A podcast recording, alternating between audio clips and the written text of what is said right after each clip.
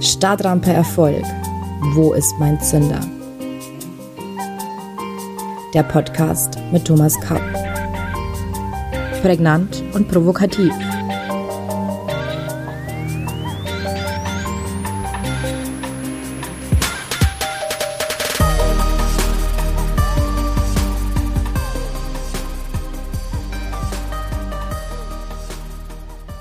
Herzlich willkommen allseits. Ich begrüße Sie zu unserer neuen Folge von Stadtrampe Erfolg. Wo ist mein Zünder? Heute beschäftigen wir uns mit der Frage, was unterscheidet Erfolg von Leistung? Wie immer beginnen wir mit einer Geschichte. Die Freunde Max, Petra und Alex erreichen ihr Urlaubshotel in Palm Beach. Max trägt seinen schweren Koffer vom Erdgeschoss in das Zimmer im vierten Stock. Petra nimmt ihren Koffer und fährt mit ihm im Aufzug in den vierten Stock. Und Alex nimmt erst noch einen Trink an der Bar und lässt ihren Koffer vom Hotelpagen aufs Zimmer bringen. Preisfrage an alle: Wer hat etwas geleistet? Wer hatte Erfolg? Was bedeutet das nun für unsere Stadtrampe Erfolg? Manche meinen, zwischen Leistung und Erfolg bestehe kein Unterschied. Das halte ich nicht für richtig. Denn Leistung führt nicht immer zu Erfolg, während Erfolg immer eine objektive oder subjektive Leistung voraussetzt. Allerdings muss eine Leistung nicht notwendigerweise zum Erfolg führen. Entweder weil wir ein angestrebtes Ziel verpassen und damit scheitern, also der klassische Misserfolg, oder weil wir zwar objektiv eine gewaltige Leistung erbringen, zum Beispiel den Mount Everest besteigen, aber subjektiv diese Besteigung gar nicht anstreben weil sie uns einfach nichts bedeutet. Dann läge zwar eine objektive Leistung vor, die für uns subjektiv keinen Erfolg darstellen würde. Der Grad einer objektiven Leistung korreliert also nicht unbedingt mit dem Grad unseres persönlichen Erfolgs. Leistung ist also keine Garantie für unseren Erfolg. Das ist wie mit einer Slotmaschine im Casino. Man muss Geld, also Leistung, einwerfen, um mehr Geld sprich Erfolg, gewinnen zu können. Aber es kann auch sein, dass man Geld einwirft und verliert. Was jedoch nicht geht, ist Geld zu gewinnen, ohne eine Leistung zu erbringen. Diese Abgrenzung zwischen Leistung und Erfolg ist keineswegs nur eine theoretische Spielerei. Wenn wir Leistung nur um der Leistung willen erbringen und gegebenenfalls nur für unsere Quälerei nach Anerkennung streben, dann sollten wir aufhorchen. Dann wird Leistung absolut und wir erzielen keine subjektiven Erfolge mehr und ein Glück ist schon gar nicht mehr zu denken. Nun werden Sie fragen, gibt es nicht doch auch Erfolge ohne Leistung? Das ist eine Definitionssache. Nach meiner Lesart setzt Erfolg immer eine Leistung voraus.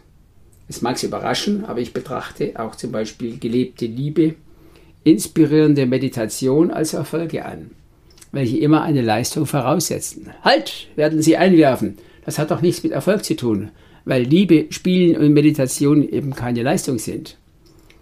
Sie haben recht, wenn man Leistung eng definiert. Wenn Sie jedoch Leistung durch andere Begriffe wie Geben, Engagement, Investition oder Hingabe ersetzen, sieht das vielleicht etwas anders aus. Gelebte Liebe besteht aus seelischem Geben und Nehmen, Zeit mit Freunden oder Kindern zu verbringen, ist Engagement und Investition von Zeit. Und Meditation ist eine seelische Hingabe, die zum Erfolg von Meditation beiträgt. Auch bei diesem Beispiel leisten wir alle einen Einsatz, also eine Leistung im weiteren Sinne. In einer der nächsten Folgen werden wir allerdings sehen, dass das menschliche Glück nicht immer Erfolg voraussetzt und wir daher Glück auch ohne Erfolg, Einsatz und Leistung erleben können. Wir müssen also Glück, Erfolg und Leistung auseinanderhalten. Oder wie sehen Sie das? Gehen wir weiter. Gibt es auch einen Unterschied zwischen Erfolg und Anstrengung? Es gibt eine Diskussion, ob Erfolg tatsächlich anstrengend sein muss oder ob er nicht viel mehr leicht fallen muss. Es gibt Spitzenleistungen, die ohne jegliche Anstrengung erzielt werden, so wie im Fall des Autisten Raymond in dem Film Raymond mit Tom Cruise und Dustin Hoffman. Raymond erkennt sofort, nachdem in einer Bar die Dose mit den Zahnstochern heruntergefallen ist, dass es sich um genau 246 Stück handelt. Er muss nicht zählen, er sieht das. Für die meisten Menschen wäre das eine enorme Leistung gewesen. Für Raymond offenbar nicht. Für ihn war es keine Anstrengung und wohl auch kein allzu großer subjektiver Erfolg. Die Anstrengung als solche kann kein Gradmesser des Erfolgs sein. Wenn ich eine Stunde lang einen 20 Kilo schweren Koffer in der Hand halte und mich nicht bewege, so habe ich mich zwar sehr angestrengt, aber hinsichtlich einer Veränderung meiner Situation nichts geleistet. Wenn Max seinen Koffer vier Stockwerke hochträgt, hat er sich auf jeden Fall angestrengt, wohl auch etwas geleistet und vielleicht sogar einen kleinen Erfolg erzielt. Aber er war nicht erfolgreicher als Petra, die den Fahrstuhl benutzte. Im Gegenteil, Petra war cleverer und eigentlich erfolgreicher, weil das gleiche Resultat mit weniger Aufwand erzielt wurde. Ja, und Alex hat ihren Aufwand noch weiter reduziert und war damit im Hinblick auf das Verhältnis von Aufwand und Ertrag am erfolgreichsten, obwohl sie sich gar nicht angestrengt hat. Ihre Leistung war mentaler Art und bestand in der Delegation von Arbeit. Somit ist eine belastende Anstrengung keine Grundvoraussetzung für den Erfolg und schon gar nicht, wenn sich jemand künstlich Hindernisse in den Weg legt. Das macht seinen Erfolg eher kleiner als größer. Um Missverständnissen vorzubeugen. Auch wenn es Erfolge ohne besondere Anstrengung gibt, gehen die meisten Erfolge in unserem Leben jedoch meist längere Phasen der Anstrengung im Sinne von Energieaufwand, Konzentration, Übung, Ausprobieren, Schmerz und Durchhalten voraus. Wir können das zum Beispiel bei vielen Sportlern, Schauspielern, Konzertpianisten und Politikern beobachten. Es wird auch für sie Momente geben, in welchen sie Aktivitäten auf dem Weg zu ihrem Ziel als belastend, langweilig oder schmerzhaft empfinden. Ein Konzertpianist muss auch an Tagen üben, an denen er gar keine Lust dazu hat, schlecht gelaunt oder erkältet ist. Wenn er nicht ausreichend übt, wird er nie Spitze werden. Wir alle haben diese Erfahrung gemacht, wenn wir uns auf eine Prüfung vorbereiten mussten. Eine große Rolle spielt dabei allerdings, wie wir diese Anstrengung subjektiv empfinden und bewerten.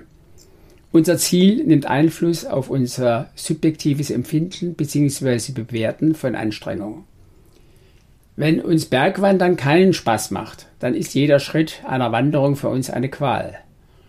Wenn hingegen unser größter Traum ist, den Kilimanjaro zu besteigen, dann hat jeder Schritt für uns einen Sinn.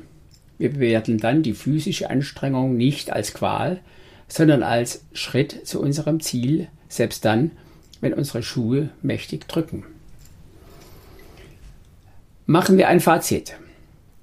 Anstrengung führt nicht immer zu einer Leistung, während Leistung nicht immer anstrengend sein muss. Leistung führt nicht immer zu Erfolg, während Erfolg immer Leistung voraussetzt. Oder anders formuliert, wer sich anstrengt, leistet nicht immer etwas und wer etwas leistet, erzielt nicht immer einen Erfolg. Aber wer einen Erfolg erzielt, hat zuvor immer was geleistet und sich in den meisten Fällen auch angestrengt unabhängig davon, wie diese Anstrengung subjektiven empfunden wurde. Ich hoffe, damit sind alle Klarheiten beseitigt. Und wie verhält sich Erfolg nun zu Zufall? Zufall ist kein Erfolg. Zufall ist, was uns zufällt. Zufall ist ein nicht durch eine gezielte Handlung herbeigeführtes Ereignis. Zufall passiert einfach. Wenn es ein positives Ereignis ist, wird der Zufall zum Glücksfall der berühmte Sechser im Lotto. Wenn nicht, dann wird meist eine Krise verschlimmert und der Zufall wird zum Schicksalsschlag.